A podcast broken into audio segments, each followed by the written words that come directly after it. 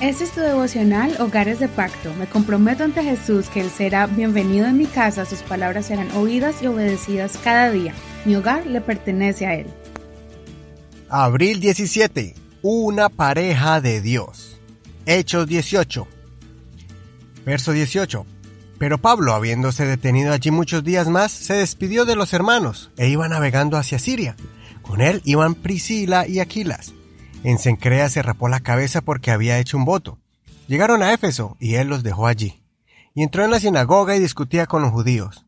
Pero a pesar de que ellos le pedían que se quedara por más tiempo, no accedió, sino que se despidió y dijo, otra vez volveré a ustedes, si Dios quiere.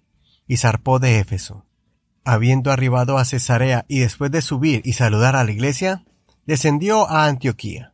Y después de haber estado allí algún tiempo, salió a recorrer en orden la región de Galacia y Frigia, fortaleciendo a todos los discípulos.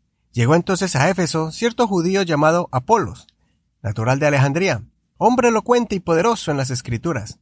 Este había sido instruido en el camino del Señor, y siendo ferviente de espíritu, hablaba y enseñaba con exactitud las cosas acerca de Jesús, aunque conocía solamente el bautismo de Juan. Comenzó a predicar con valentía en la sinagoga, y cuando Priscila y Aquilas le oyeron, le tomaron aparte y le expusieron con mayor exactitud el camino de Dios. Como él quería viajar a Acaya, los hermanos le animaron y escribieron a los discípulos que le recibieran. Cuando llegó allá, fue de gran provecho a los que mediante la gracia habían creído, pues refutaba vigorosamente a los judíos en público, demostrando por medio de las escrituras que Jesús era el Cristo. En los grandiosos viajes misioneros del apóstol Pablo, lo vemos muy activo yendo de ciudad en ciudad, pero el éxito del ministerio del apóstol Pablo no fue solamente por su sabiduría y experiencia con la palabra de Dios y por la fluidez de exponerla, sino que también Dios le ponía personas en su camino para enseñarles y después encomendarles el trabajo misionero. Pablo siempre estaba rodeado de personas efectivas, con amor por las almas y maduras en el Señor. En este capítulo vemos a una hermosa pareja llamada Priscila y Aquila, que eran cristianos que habían salido por la persecución y estaban llevando el mensaje de salvación en otras ciudades. Donde los cristianos iban, ellos establecían sus vidas y sus negocios para subsistir, pero a la misma vez eran bien activos llevando la luz del Evangelio. Priscila y Aquila se encontraron con Pablo y comenzaron a trabajar tanto juntos para la obra de Dios y también para sus propios sustentos. De seguro que trabajaban juntos, fabricando carpas de día y en las tardes salían a los hogares para hablar del Evangelio. Tal vez se turnaban para atender los negocios, mientras que otros iban a enseñar en las sinagogas en el día. Qué bueno que Dios levante parejas así en la iglesia, que tengan ese corazón misionero para apoyar al cien por ciento al mensajero del Señor.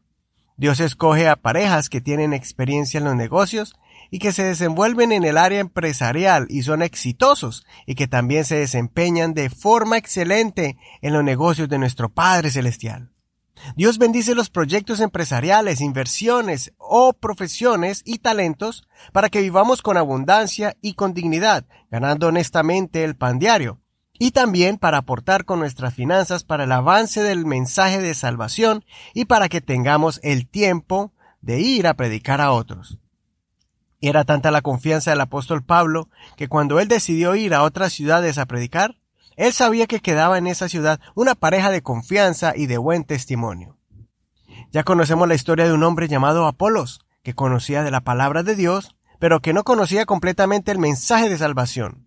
Esta pareja tuvo la paciencia de escucharlo, y después, con mucho amor y comprensión, lo llamaron para enseñarle el mensaje completo, incluyendo la enseñanza del bautismo en el nombre de Jesús para salvación.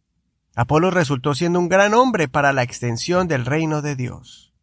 Espero que Dios te haya tocado a ti y a tu pareja con este mensaje para que se pongan en las manos de Dios y comiencen a impactar otras vidas para el reino de los cielos, con el evangelismo, pero también con el método de sustento o profesión en la que tú estés desempeñándote.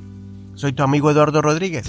Que el Señor escuche tu oración prospere tu negocio y seas parte vital de tu congregación y en el ministerio de tu pastor. No olvides leer todo el capítulo y compartir este mensaje con alguien que tú aprecies.